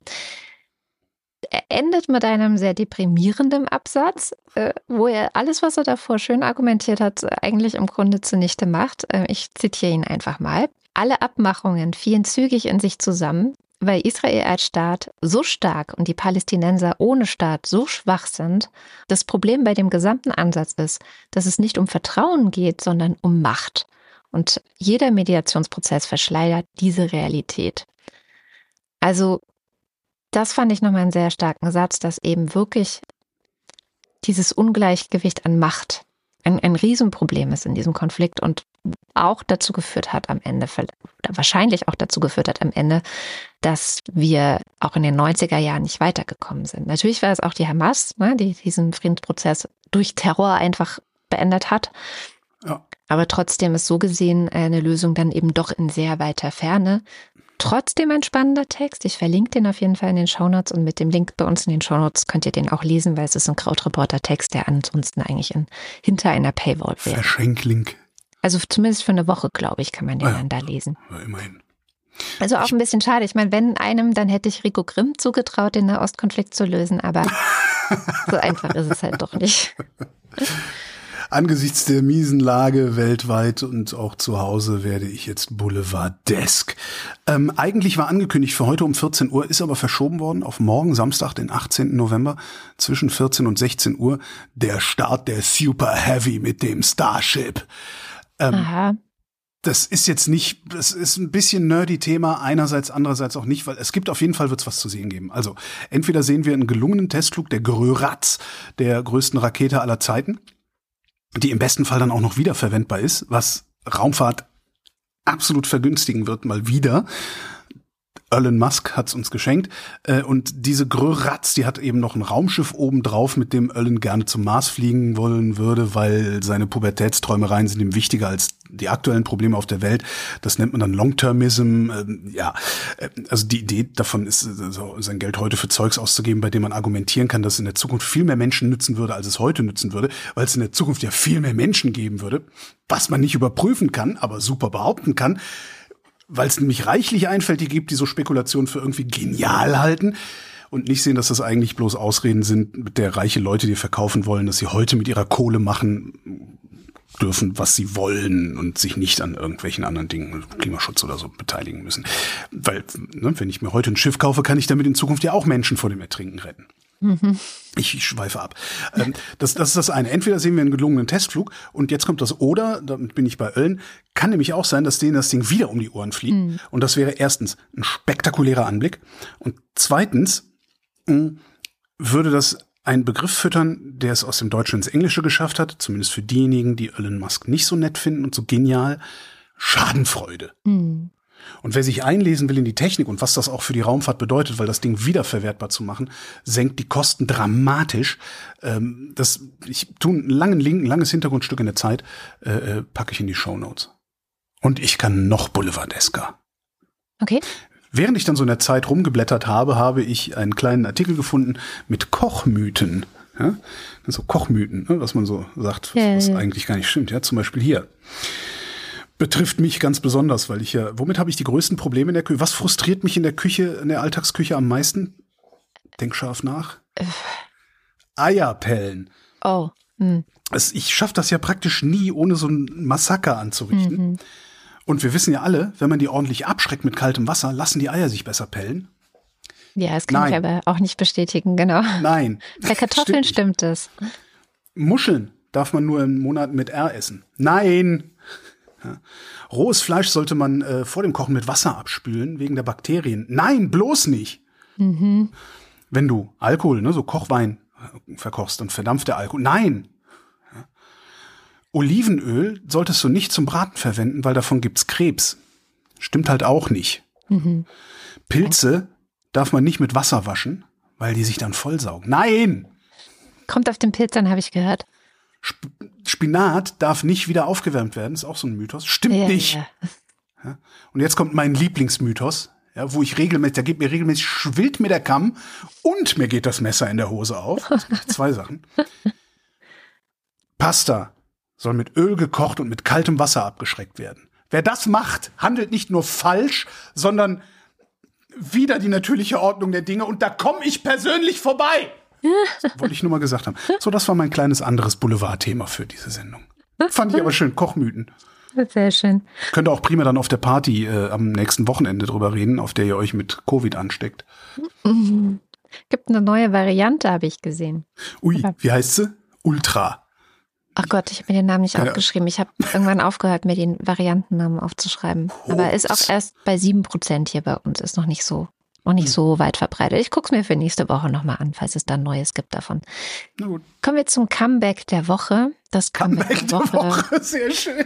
hat auf jeden Fall, Oh, Cameron, oder? ja, natürlich Ah, David. Cameron. Und zwar äh, hat der britische Premierminister Rishi Sunak sein Kabinett neu sortiert, also die Posten neu besetzt. Auslöser war wohl, dass äh, die vielfach kritisierte Innenministerin Suella Braverman entlassen Ist wurde. die nicht Braverman? Alle sagen Braverman, die ich höre. Die ganzen Oh, ich Briten sagen Braverman. Braverman. Aber ist ja auch egal, ist weg. Das Ja. Interessante an, an Braverman ist ja, die ist zweimal Ja, aus demselben worden. Amt geschmissen. Ja, genau. Also es war eigentlich, genau, man muss Rishi Sunak eigentlich eher fragen, warum hast du sie überhaupt wieder in dieses Amt gelassen? Aber gut, lassen wir das. Ähm, ihren Posten, also als Innenminister, übernahm äh, der bisherige Außenminister James Cleverly. Damit war der Posten auch wieder frei und der neue Außenminister, und das war für viele dann doch eine ziemliche Überraschung, David Cameron oder wie ich ihn nenne, der Vater des Brexits. ja, weil er war ja derjenige, der damals dieses Referendum überhaupt angesetzt hat und gesagt, okay, dann lassen wir jetzt das Volk darüber abstimmen, was alle gleich gesessen sind. Nicht so gute Idee, aber gut. Der, der, Witz ist ja, der hatte ja totale Probleme damals in seiner Partei, den Tories, und der hat dieses, äh, dieses Referendum angesetzt oder zugesagt, um seine Partei wieder hinter sich versammeln zu können. Der Witz ist ja, dass er damit nicht nur diesen Schwachsinns Brexit gemacht hat, der die Briten wirklich ganz, ganz hart getroffen hat. Ja. Interessanterweise nicht so hart, wie alle geglaubt haben, aber trotzdem, er hat auch seine eigene Partei. Also ich meine, die Tories ja. sind halt auch im Arsch. Jo. Das, das hat halt überhaupt nichts, nicht mal das hat's genützt. Und äh, der Typ, und der übrigens auch noch den tollen politischen Erfolg zu feiern hat, dass er mit seiner Austeritätspolitik das Gesundheitssystem kaputt gespart hat, ja, aber das hätte der Brexit ja in Ordnung gebracht, Katrin, wenn man den ordentlich gemacht hätte. Ja. Aber die EU hat das ja verhindert, dass der das Brexit stimmt. ordentlich gemacht wird. Der, der hat jetzt halt ein Comeback. Ähm, er steht auch in der Kritik, das wusste ich vorher gar nicht, dass er kürzlich im Rahmen eines sehr umstrittenen Hafenprojektes in Sri Lanka als Fürsprecher für das Hafenprojekt mhm. äh, aufgetreten ist, was ein weiteres Hafenprojekt Chinas ist. Ja. Also es gibt hier nichts zu sehen. Gehen Sie weiter ist auf jeden Fall eine interessante Wahl. Ja. Und ähm, ich dachte, ich packe mal noch einen Link zu BBC in die Shownotes für alle britophilen HörerInnen, äh, die wissen wollen, wer jetzt eigentlich im Kabinett äh, welchen Posten hat. Ähm, weil da gab es dann auch noch, ich glaube, irgendwie einen neuen Umweltminister und genau, also es hat, es hat ein bisschen, äh, er hat ein bisschen reshuffled, nenne ich das mal. So viel aus Großbritannien. Ich leg da auch noch einen Podcast drauf und zwar habe ich auch irgendwie, ich, ich, kann mir das auch überhaupt nicht erklären, was da so passiert gerade, also warum, warum Sunak das gemacht hat. Äh, der Guardian hat eine halbe Stunde ausschließlich über Cameron. Ah, äh, sehr schön. Das ist auch recht aufschlussreich. Kann man sich auch mal. Ja. Ich, ist jetzt nicht so, dass ich irgendwie. Ich könnte jetzt nicht wiedergeben, was da passiert und warum das passiert, aber es ist so, dass ich fühle mich jetzt nicht mehr ganz so verunsichert mit dieser Sendung. Einen habe ich noch. Äh, eigentlich habe ich noch jede Menge, aber einen habe ich. Eigentlich hätte ich noch eine schöne Geschichte zur öffentlichen Meinung gehabt, aber äh, die braucht auch ein bisschen länger. Die erzähle ich dann einfach nächste Woche. Und alles, was ich heute gar nicht erzähle, äh, werfe ich wie immer in den Feed von Zeitung@mastodon.social. Das war ziemlich viel diese Woche, was nicht in die Sendung. Wir, wir könnten eigentlich vier Stunden senden heute. Hm. Eins ist noch interessant, das ist eigentlich ein schräges Thema, da wäre ich von alleine auch nie drauf gekommen, aber eine Hörerin meinte, hier, äh, könnt ihr das mal weiter erzählen, bitte? Das hat nämlich keine alte Sau auf dem Schirm, was hier los ist. Jetzt denkst du, oh Gott, oh Gott, oh Gott, was mag das sein? Katrin, wann ist denn dein Führerschein ausgestellt worden? Ah, die Geschichte. Ich hab's auf dem Schirm, weil äh, meine Mutter ist, glaube ich, war das dieses Jahr oder letztes Jahr, die war schon dran. Ja, da gibt es ja irgendwie so Tabellen, wer gibt, wann es, seinen genau. Führerschein umtauschen muss. Ich, ich, ich mach's mal klein. Ja. Sämtliche Führerscheine, die vor dem 19. Januar 2013 ausgestellt worden sind, müssen umgetauscht werden. Ja. So. Bei manchen betrifft es das Alter, also das persönliche Alter, das Lebensalter. Das wird wahrscheinlich dann bei deiner Mutter der Fall sein. Bei anderen betrifft das das Ausstellungsdatum des Führerscheins. Das Ganze wird gemacht EU-weit. Das äh, soll dazu dienen, dass überall einheitliche Führerscheine in den Taschen sind. Gute Idee. Und dass sie fälschungssicher sind. Als ich das gelesen habe, musste ich ein bisschen feixen. Ja, mh, hm, wir machen jetzt fälschungssichere Führerscheine. Aber die Einheitlichkeit ist schon sehr wichtig, weil das ist ja, zum Beispiel was, wenn man absolut. sich Autos irgendwie in, ich kenne das jetzt aus Irland zum Beispiel, wenn du da, da ein Auto mieten willst, dann gibt es ein Feld für, wann läuft der Führerschein ab. Ja. Und da gibt es aber kein Feld für auf meinem Führerschein. Der läuft halt nicht ab. Ja, ja. Ähm, also das Problem ist halt, wir, wir alle, wir sind ja ein bisschen doof und darum ist davon auszugehen, dass wir alle bis zum letzten Tag warten werden, also Natürlich. bis zum 18. Januar 2003, äh, nee, nicht, zwei, bis, zum 18, warte, bis wann muss das gemacht werden? Warte mal. Äh, wann war Stichtag? Äh, bis, ich so viele Zahlen und Daten hier. Naja, ich weiß nicht, bis 2033 irgendwann. Ja, also wahrscheinlich Manche, wird dann jeder bis einen Tag, nee, bis 2033 alle. Ja, so. genau. Aber manche früher, ja, andere warte, später. Warte, warte, ja, ja. Warte, lass mich doch da hinkommen. Na gut, brauchst zu so. lange.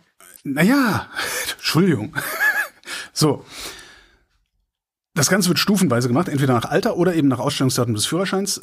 Ausstellungsdatum, falls ihr jetzt nachgucken wollt, steht äh, unter Punkt 4a. Mein Führerschein ist zum Beispiel ausgestellt worden im Oktober 2005 und darum muss ich den umtauschen bis 19. Januar 2028. Und jetzt folgt die Liste aller Daten. Nein. ich ich werde jetzt nicht Fristen vorlesen und sowas, ähm, weil es Quatsch. Es gibt einen Link, es gibt einen Link zur Webseite in den Shownotes, also eine Webseite der Bundesregierung, da steht die Liste drauf. Und wer ganz unsicher ist, für den habe ich auch noch einen anderen Link gefunden, nämlich beim ADAC, da gibt es einen mhm. Umtauschrechner. Kannst du eintippen. Kommt bei mir genau das gleiche raus wie das, was ich in der Liste der Bundesregierung lesen konnte. Und jetzt fragen sich natürlich alle, hm, kostet das Geld? Ja, es kostet ja, Geld. Äh, hier in Berlin, ich vermute, es ist bundesweit einheitlich, weil es ein Bundesdokument ist, aber also hier in Berlin würdest du bezahlen 25,30 Euro äh, für den Umtausch des Führerscheins und wenn du in der per Post nach Hause schicken lassen willst, den neuen, nochmal 5,10 Euro extra. Und das ist eine Einnahmequelle, und zwar eine stete Einnahmequelle, weil, ich hatte es eben gesagt, der Führerschein wird befristet, der wird nur 15 Jahre gültig sein und dann musst du dir einen neuen besorgen. Das heißt nicht, dass deine Fahrerlaubnis nur 15 Jahre gültig ist. Ja, also du musst nicht deine Fahrtauglichkeit nochmal äh, unter, unter, unter, wie heißt das? Beweis stellen. Beweis stellen, genau. Mhm. Es geht nur um das Kärtchen. Ja, das mhm. musst du dir dann neu holen. Äh, alle 15 Jahre. Dann habe ich mal geguckt bei, beim Statistischen Bundesamt. 57 Millionen Deutsche also genau genommen haben 57.680.000 Deutsche 2021 einen Führerschein gehabt. Wenn man das mit 25, 30 multipliziert, dann kommen eine Milliarde 459.304 Euro dabei raus. Also hat der Bund alle 15 Jahre oder über 15 Jahre gestreckt, weil das ist ja stufenweise, äh, anderthalb Milliarden zusätzlich dadurch, dass wir dann immer wieder die Führerscheine tauschen müssen. Ja, aber es gibt ja auch Materialkosten und außerdem ja, die Bearbeitungsgebühr, das ja, ist ja auch, also nee, Personalkosten, klar. die da. Ich zahle ja keine Steuern für äh, das ganze Personal, das da arbeitet. Das, darum muss ich das eben von Fall zu Fall machen. Nee, wahrscheinlich wird es dann durchgereicht an die Bundesdruckerei oder so, die ja, glaube ich, auch nicht mehr in staatlicher Hand ist. Naja, wollte ich mal erwähnt haben. Fand ich irgendwie interessant. Wusste ich auch nicht. Stimmt, und, und du bist ja wirklich auch dran, ne? Nee. ich richtig sehe. Doch, doch. Nee, nee, nee, nee. Doch, doch. Nein, doch, nein, doch, nein. doch. Ich muss doch, bis doch, 19. Januar 2000, was? 28. Ich habe noch vier Jahre Zeit. Ach, und bei dir zählt nicht das Geburtsjahr? Nee. Na gut. Hoffen wir, dass du recht hast. Ja, das hoffe ich aber auch. Ansonsten, huiuiuiui. komme ich hier ja in Teufels Küche. Nee, nach Geburtsjahr habe ich überhaupt nicht geguckt. Bei Führerschein, aha, aha, nee, nee. Ausstellungsdatum bis 98 ist das Geburtsjahr ausschlaggebend. Ah. Ausstellungsdatum ab 99 ist das Ausstellungsjahr. Na dann, hast Darum habe ich nicht nach dem Geburtstag. Ach, Gut. ich wäre in Teufelsküche gekommen hier. Die Frage, was eigentlich passiert, wenn man einen nicht umgetauschten Führerschein in der Tasche hat, keine Ahnung. Na, das wird eine Ordnungswidrigkeit oder sowas sein, ne? Vermutlich, ja. Wie wenn du halt keinen Führerschein dabei hast. Ja, kein TÜV. Oder abgelaufener Perso oder sowas. Nee, wenn du abgelaufenen Perso hast, verlierst du Staatsbürgerschaft. Du, ey, wir wollen hier keine, keine Panik machen. Mein Gott, Holger. Nur, da hat man einmal keinen Faktencheck, ne? Und schon glaubst du, du kannst machen, was du willst. Ja, glaube ich. Schauen wir mit Shamjaf äh, einmal ähm, über unseren Tellerrand hinaus, und zwar diese Woche nach Liberia. Da gab es die Nachricht, dass Liberia einen Teil seines Urwaldes, seines Tropenwaldes ähm, verhökern möchte. Und was es damit auf sich hat und warum das eventuell problematisch sein könnte, das erzählt uns die Scham. Hi Kada. Ja, es ist ein ziemlich großer Deal. Wenn es nach der Regierung gehen soll, soll zehn Prozent dieses Waldes, äh, das sie haben, dieses Tropenwaldes, zum Naturschutzgebiet werden. Und es handelt sich sozusagen, also dieser Deal handelt sich eigentlich um eines der weltweit größten Projekte eigentlich, die CO2-Zertifikate erzeugen soll. So. Und ähm, ich habe mich jetzt erst kurz vor kurzem mit dem CO2-Handel bekannt gemacht und ich finde es, ja, ich finde es sehr faszinierend, ehrlich gesagt, und auch sehr, ähm, es sind viele Fragen in meinem Kopf einfach stehen geblieben, auf die ich keine Antwort gefunden habe. Die Rechnung geht so, also für alle, die sich noch nicht damit richtig gut auskennen, eine Firma pachtet den Wald und schützt ihn vor Abholzung. Dafür kann sich dann die Firma Zertifikate ausstellen lassen und diese Zertifikate werden dann verkauft über Zwischenhändler Und äh, kaufen tun es so große Konzerne oder Staaten, um ihren eigenen CO2-Ausstoß zu kompensieren. Die Konzerne kriegen dann dafür den Klimaneutral-Sticker. Die Staaten können dann weiterhin äh, verschmutzen, so wie sie wollen, ungestraft, weil die Idee ist, irgendwo anders wird's ja wieder gut gemacht. Dieses Prinzip ist ja schon sehr lange ein großes Thema und es wird auch leider viel rumgeschwindelt bei diesem Thema. Aber das ist jetzt so in Kürze der Emissionsmarkt. Und damit kann man richtig viel verdienen. Also man schätzt den Emissionsmarkt auf ungefähr 900 Milliarden Dollar, US-Dollar. Das weiß auch Liberia. Die Regierung dort hat dieses Jahr hm, vor ein paar Monaten mit einer Firma aus Dubai eine Absichtserklärung unterzeichnet. Das bedeutet noch kein Deal, aber es ist nur so ein, wir möchten einen Deal miteinander unterzeichnen die der Firma erlaubt, eben ein Zehntel des liberianischen Staatsgebiets unter Schutz zu stellen, um eben CO2-Zertifikate zu erstellen. Das bedeutet konkret, dass ein Zehntel von Liberia auf 30 Jahre dann an eine Firma aus den Emiraten verpachtet wird, diese Firma ist auch ziemlich bekannt. Die macht das auch mit sehr vielen anderen afrikanischen Ländern, wie in Tansania, Sambia oder auch Simbabwe. In Simbabwe ist der Deal sogar noch größer. Da geht es um 20 Prozent des ganzen Landes. Und die Firma gehört übrigens Ahmed Delmouk El Maktoum, dem jüngsten Mitglied der königlichen Familie in Dubai. Dieser Deal kommt beiden Ländern zugute. Ne, auf der Regierungsebene macht das sehr viel Sinn. Die Vereinigten Arabischen Emirate sind nämlich eine der Top-Verschmutzer der Erde. Und man munkelt sozusagen, dass sie mit dieser Partnerschaft ihre eigene Klimabilanz aufbessern möchten. Vor allem, weil sie ja auch Gastgeber der nächsten Weltklimakonferenz bald sind, in zwei Wochen, also am 30. Und Liberia, ja, Liberia könnte auch damit richtig viel Geld machen, denn Liberia nennt man ja auch die grüne Lunge Westafrikas. Ähm, 70 Prozent des Landes sind mit tropischem Wald bedeckt. Das Land ist eines der waldreichsten Länder der Erde, das heißt natürlich auch eine potenzielle Goldgrube für Emissionshändler, wie ein Spiegelartikel schreibt. Also wie sie sich so ein bisschen das Geld aufteilen möchten. Die Firma aus Dubai würde von den Einnahmen 70 Prozent kassieren, die Regierung Liberias 30. Die Einwohner von Liberia sollen von diesen 30, die die Regierung in Liberia bekommt, etwa die Hälfte abbekommen. Und das ist äh, der Deal für die ersten zehn Jahre und danach soll jeder 50-50 bekommen. Ach so, und sie wollen auch für zehn Jahre keine Steuern in Liberia zahlen. Diese Unternehmen nennt man auch äh, umgangssprachlich oder auch von so KritikerInnen nennt man sie Carbon Cowboys und ich finde auch diese Bezeichnung sehr, sehr gut.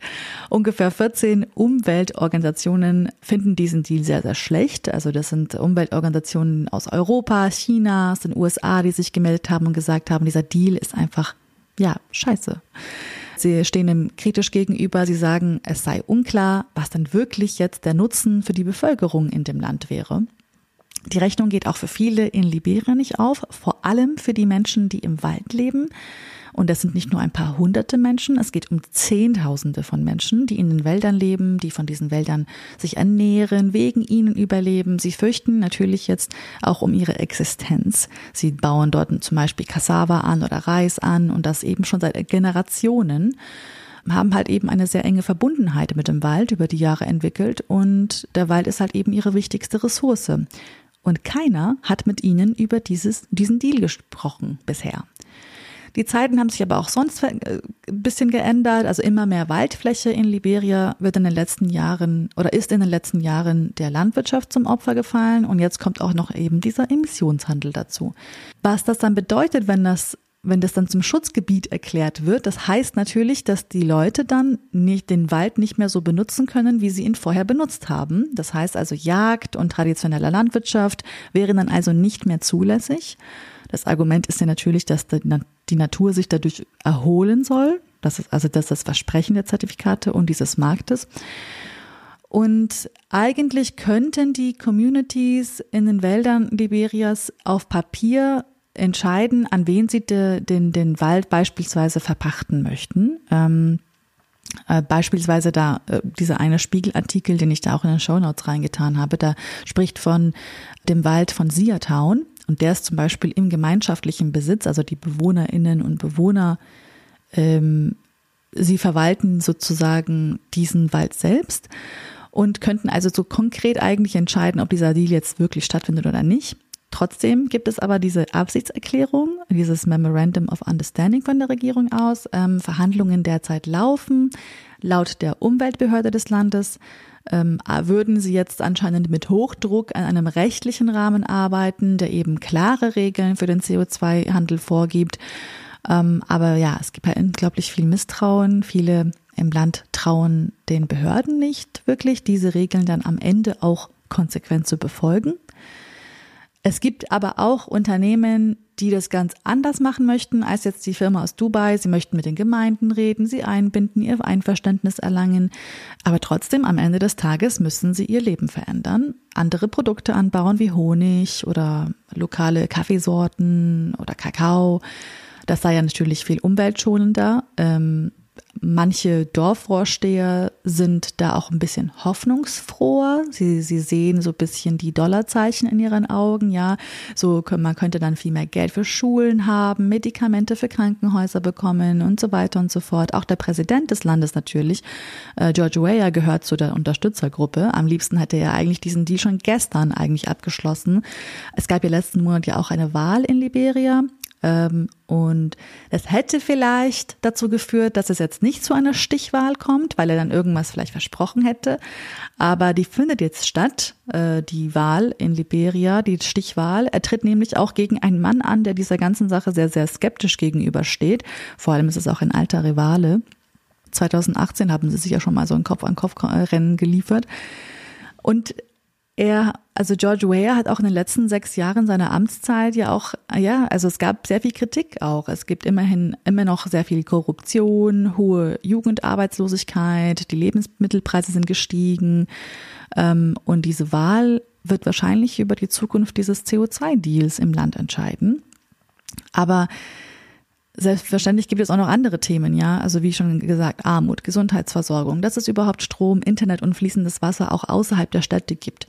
Das Land nämlich, das muss man auch dazu sagen, ähm, beziehungsweise die große Mehrheit der Bevölkerung, die lebt unterhalb der Armutsgrenze. Auch das sind wahrscheinlich ähm, gerade Überlegungen, die die Entscheidung für diesen CO2-Deal natürlich bedingen.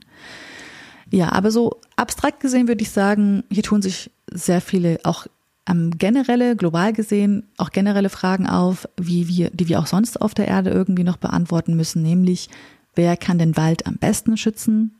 Macht dieser Handel mit CO2-Zertifikaten eigentlich Sinn? Äh, wie bewertet man welche Projekte, die so CO2-Zertifikate ausstellen? Ähm, ja, und führt dieser Handel auch eigentlich zu weniger Emissionen? Das ist so ein bisschen eigentlich die, die Frage. Genau, also viele sagen, dass solche Deals mit den, Wäl mit den Wälder Wäldern Afrikas dazu führen könnten, dass es weniger strenge Regeln gibt, was den CO2-Handel angeht. Also ich bin gespannt. Ich glaube, das wird das Thema sein oder eines der Top-Themen sein bei der Weltklimakonferenz in zwei Wochen. Und ich bin gespannt, was das, ähm, ja, was der Ausgang dieses ganzen Deals ist. Da gab's doch auch, das hatten wir doch sogar mal hier in der Sendung irgendwann in den letzten zwei, drei Jahren gab es doch auch mehr als große Zweifel daran, dass solcherlei Klimakompensation überhaupt nur ansatzweise sinnvoll sein könnte. Ja. Ja, voll. Also wenn man sich überlegt, dass es nur darum geht, einen Wald nicht abzuholzen. Ja. Äh, und nicht neuen Wald zu pflanzen. Äh, etwa. Ist geil. Ich hatte auch einen Podcast absurd. gehört zu diesem Thema. Ich muss, da muss ich mal ein bisschen kramen. Vielleicht finde ich da noch. Ich habe noch gute Nachrichten mitgebracht. Ich auch. Die kommen auch aus Großbritannien. Und zwar hat das oberste Gericht in Großbritannien den sogenannten Ruanda-Deal einkassiert. Das ist ja diese Vereinbarung zwischen Großbritannien und Ruanda, die dazu benutzt werden sollte, Bootsflüchtlinge vor allem, die über den Ärmelkanal kommen, einfach nach, nach Ruanda ausfliegen zu können. Gewachsen war das auf dem Mist der Vorvorgängerin von James Cleverly, also nicht Suella Braverman, sondern Pretty Patel beide eigentlich ziemlich unangenehme Figuren, ja. Ähm, mhm. Ich bin gespannt, ob Cleverly äh, in diese Fußstapfen treten wird, aber er scheint es zu wollen, weil sein Statement zu der Entscheidung des obersten Gerichtes war, das sei ja nur ein vorübergehender Rückschlag. Man sei aber bereits an einem neuen Vertragsentwurf dran, um die Vorbehalte sozusagen zu berücksichtigen und dann trotzdem weiter nach Ruanda abschieben zu können. Bisher ist das noch nicht so richtig passiert. Also es gab da einen ersten geplanten Flug, der wurde aber in letzter Minute äh, quasi gestoppt ähm, und dann ging das Ganze vor Gericht. Ob das so gute Aussichtschancen hat, weiß ich nicht, weil das Gericht seine Entscheidung nämlich vor allem damit begründet hat, dass Ruanda kein sicheres Land für Flüchtlinge sei. Ja, mhm. ähm, die seien zum Beispiel laut UNHCR schon dabei beobachtet worden, wie sie foltern und es gäbe wohl auch Todesfälle. Ansonsten sei es auch relativ normal, dass die Geflüchtete einfach zurück in ihre Herkunftsländer schicken und die könnten ja dann auch unsicher sein und so weiter und so fort. Also die die Sicherheit Menschenlieferkettengesetz. Hm? Ja, im Grunde schon. So, so ein bisschen wie äh, wir es mit Libyen ja auch ähm, immer wieder diskutieren, wo auf jeden Fall Folter an der Tagesordnung ist und trotzdem ja, ja mit diesen Diktatoren Geschäfte gemacht werden. Also es gibt momentan keine Sicherheit für die Geflüchteten in Ruanda. Das ist die Begründung des obersten Gerichts. Ob sich das in Zukunft ändern wird, das ist natürlich nicht auszuschließen. Also wenn Ruanda sich anders mit Geflüchteten verhält und die dann im Zweifel da bleiben dürfen und ordentlich behandelt werden, dann könnte der Weg frei werden, damit Sunak seinen Deal in Ruanda doch noch umsetzen kann. Das würde aber immerhin auch bedeuten, und deswegen bleibt es trotzdem eine halbwegs gute Nachricht, dass die betroffenen Geflüchteten dann dort auch bessere Zustände vorfinden würden. Immerhin. Jetzt deine gute Nachricht, vielleicht ist die ja besser. 2013 gab es in Syrien äh, einen Angriff mit Sarin, das ist ein Giftgas. Äh, das äh, hat vermutlich die Regierung Assad auf äh, die Region Ghouta geschmissen. Dabei sind 1400 Menschen getötet worden. Ähm, seit 2021 ermitteln die Franzosen zu diesem Thema und Frankreich hat jetzt einen internationalen Haftbefehl erlassen gegen Bashar al-Assad, den syrischen Präsidenten oder wie überall in der Zeitung steht, Machthaber. Ja, naja, da muss jetzt nicht unbedingt was drum rum, bei rumkommen. Ne? Das heißt, jetzt, also da ist jetzt Interpol ist gemeldet worden, wenn Bassad irgend, wenn Bassad auch schön, wenn Assad irgendwo bei euch auftaucht, nehmt ihn bitte fest. Ähm, das kann passieren, kann allerdings nicht überall passieren. Gibt genug Länder, die bei sowas nicht mitmachen. Ähm, aber immerhin schränkt es Assads Bewegungsmöglichkeiten jetzt ein bisschen ein. Und gerade in so Ländern wie Deutschland zum Beispiel, wenn er hierher käme, könnte er sich nicht sicher sein, nicht verhaftet zu werden. Erstmal. Ja, das ist super aber, gut. Ich meine, er kommt eh nicht hierher. Ja, gut, ja, aber es ist, es, und es ist natürlich auch ein Zeichen. Es ist ein Zeichen an die Opfer, es ist ein Zeichen an die internationale Gemeinschaft. Genau. Äh, wir, wir, wir sind noch da, wir kümmern uns, wir gucken, wir, wir tun, was wir können im Rahmen der rechtsstaatlichen Möglichkeiten, die wir haben und eben nicht mit unrechtsstaatlichen Mitteln, weil wir könnten natürlich auch einfach den Palast bombardieren. Was ich sowieso, ich, ich finde zum Beispiel auch sehr wichtig, dass der ähm, internationale Strafgerichtshof untersucht, was äh, Israel und Hamas und Gaza, also was da so passiert. Also weil ich ja. finde es einfach wichtig, einfach auch um die Debatte zu versachlichen und auch um diesem Antisemitismus ein Stück weit vielleicht den Wind aus den Segeln zu nehmen. Es ist nicht der IGH, ne? Also es ist, es ist kein internationaler Haftbefehl, so. also es ist äh, tatsächlich ein französischer ja. Haftbefehl. Also französischer äh, internationaler Haftbefehl ist kein Haftbefehl des internationalen Strafgerichts. Ah, okay. Also dessen Hürden hängen noch viel höher. Mhm. Also das Ding können wir alle ausstellen. Also die Bundesrepublik Deutschland kann auch sagen, äh, bitte, wenn Macron irgendwo, wenn ihr den seht, äh, nehmt ihn fest. Okay, verstehe. Naja, aber trotzdem gute Nachricht. Dann kommen wir doch jetzt zum Limerick der Woche. Äh, das Thema der vergangenen Woche war Salz. Und äh, hier ist, was unser Wochendämmerungspoet Jens Ohrenblicker zu diesem Thema gedichtet hat. Wochendämmerungspoesie Limericks aus dem Papierkorb des Weltgeschehens. Ich fragte beim Dinner in Alzey die Kellnerin, wo denn das Salz sei. Die Rinderroulade, die schmecke sehr fade, zudem sie auch hart wie Asphalt sei.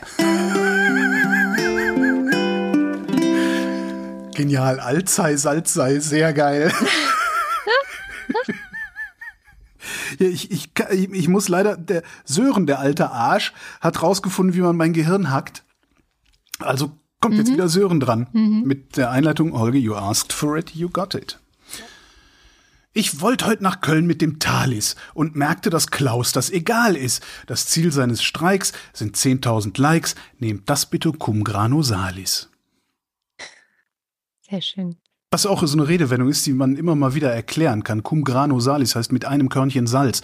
Das heißt, äh, auch wenn ich hier die gute Nachricht über Bashar al-Assad erzähle, ist das Körnchen Salz halt, dass so ein internationaler Haftbefehl, also Interpol ist ja jetzt nicht irgendeine Geheimagentenorganisation, dass das äh, jetzt nicht sofort dazu führt, dass äh, das Interpol SWAT-Team bei Assad einreitet. Das ist halt das Körnchen Salz. Also jede gute Nachricht bitte mit Cum grano salis nehmen.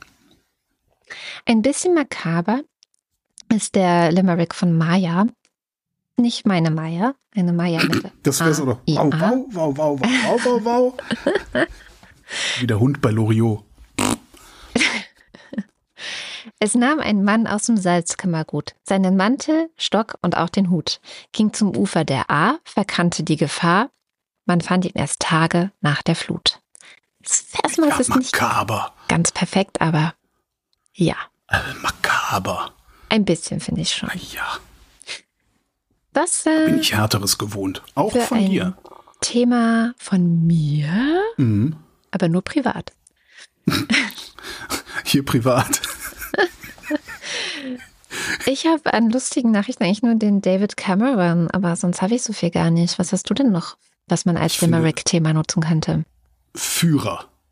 Warum denn jetzt Führer? Wegen des Wegen Führerscheins? Führerschein. Genau, Führer ist immer, der der Führer ist immer für einen Limerick gut.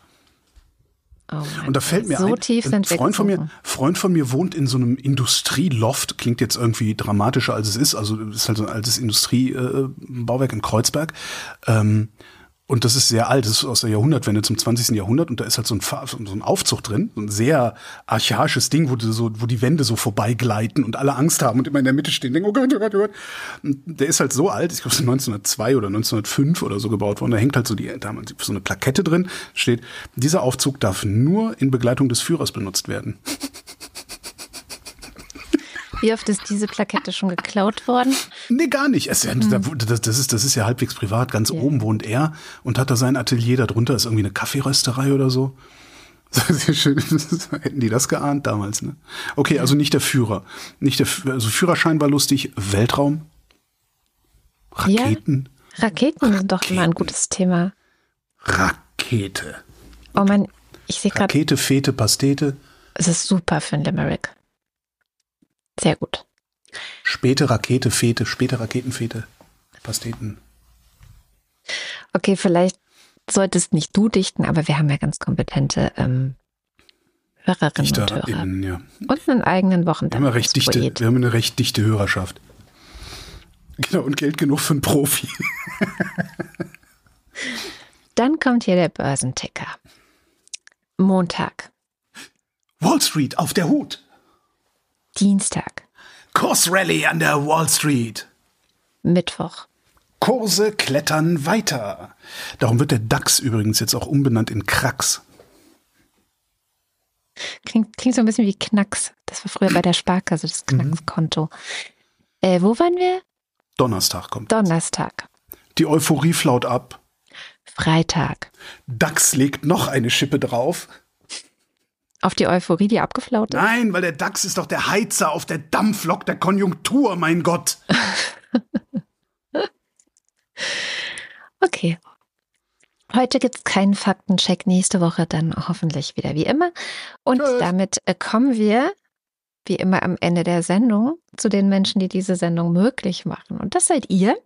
Vielen, vielen Dank an alle, die uns unterstützen. Falls ihr da noch nicht dabei seid, auf wochendämmerung.de gibt es verschiedene Wege, wie ihr uns Geld zukommen lassen könnt.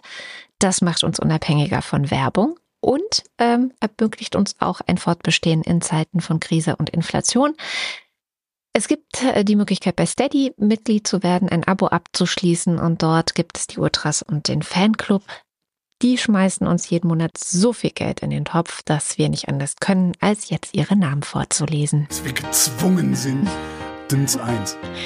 Wo jetzt 60 Milliarden für Klimaschutz fehlen, weil der große Nagus der angeblichen Marktpartei Scheiße gebaut hat, ist der Zeitpunkt gekommen, klimaschädliche Subventionen abzubauen und für saubere Luft in öffentlichen Räumen zu sorgen und als kleine Strafe endlich das Tempolimit durchzusetzen. Wing Commander Lord Flashards Verbotsliste zur Rettung der Welt. Ab sofort verboten ist Appeasement. Babette Bauer. Guido Baulich. Alexander Bonsack war jetzt eine Woche in Hannover und freut sich auf die Fahrt zurück nach Franken. Marc Bremer. Doris Day wie Doris Day. Oliver Delpi, Für mehr Hundesnacks der Maya Fanclub. Silke Dietz, Doppeldecker Fahrrad. Olaf und Fide, Erik Fröhlich. der Monkey Dom für Holger, David Hasenbeck. Adrian Hauptmann, Stefan Havranek. Katharina Hüll, Der Jan. Matthias Johansen. J. Kästner. Was? Keine Kapern? Sabine Lorenz. Müsli, Müsli, Miam, Miam, Miam. Der Dösewicht ist eine geistig zurückgebliebene, moralisch verkommene Drecksau. Rufus Platus, Nu, sagen Chris und Moni.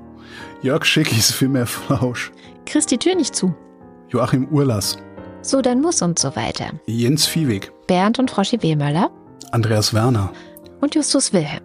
und hier der Fanclub. Anja und Jan bald in Zinnowitz. Who can take a sunrise, sprinkle it with dew, cover it with chocolate and a miracle or two? The Candyman, oh, the Andyman can. Jan und Steffi empfehlen euch Time is Up und so weiter. Lisa und Sebastian oder Lisa und Sebastian oder Lisha und Sebastian, die immer noch nicht geschrieben hat, wie man ihren Namen ausspricht. Timo Altfelde, Katrin Apel, Matze aus Spandau, Simon Axmann, Dirk B., Sebastian Banse, Johannes Bauermann, Thomas Bauer, Jan Beilicke, Florian Beisel, Oben, Peter Blachani, Jan Blendeck, Bibi Blocksberg, Markus Boslett, Klaus Breyer, Daniel Bruckhaus, Martin Buchka, Clemens Langhans und Christoph Henninger, Lektion 1, wir wollen nicht boxen, wir müssen. Christoph Henninger und Clemens Langhans und so weiter. Gian-Andrea Konzett, Katrin Czarnotzki.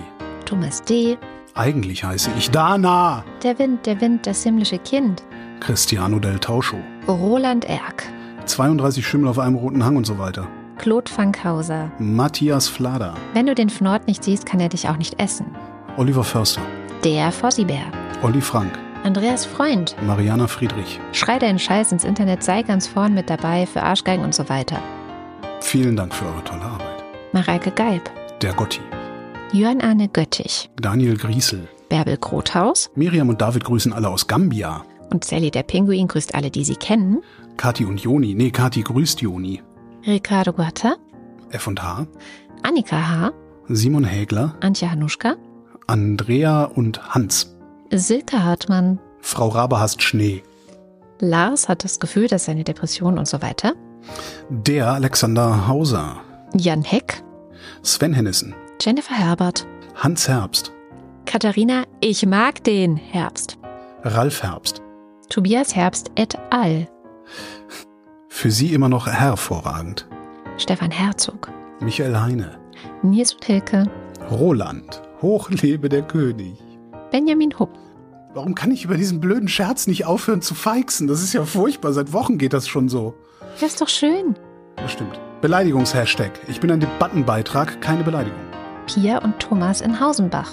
Hey, gute Nachricht. Letztes Jahr wurden nur 11.537 Kinder und Jugendliche zwischen 10 und 19 Jahren wegen Alkoholmissbrauchs stationär in Kliniken aufgenommen. Das ist für Deutschland wohl wenig. So im Schnitt 32 Kinder und Jugendliche jeden Tag. Voll gut, ne? Stößchen. Der Oberfrittenbach ist ein typischer Emmentaler Graben. Tobi ist nicht kreativ genug. Hat Uroma eine Urum, ist Urum was Urum, die Uroma drum. Tobias Johannes. Philipp Kaden. Kaltes, kaltes, klares Wasser. Arne Kamola. Was ist das Lieblingsessen von Piraten? Kapern. Kamikazi. Anja und Bruno Kirschner. Jasmin Kieseljörmak. Tim Klausmeier. Oliver Kleinert. Alexander Klink. Anna und Georg mit dem kleinen Knusprig. Oliver Koch. Jessica Kogoy. Thomas Kohler. Markus Krause. Magali Kreuzfeld. Felix Kronlage Damas. Thomas und Corina. Oliver Krüger. Evelyn Künstler-Wiesmann. Oliver Kohlfink. Fabian Lange. Pisse Langensocke. Hey Silke, ich fall vom Fleisch, die Rippen kann man schon fühlen. Liebe Grüße Andy. Detmar Liesen.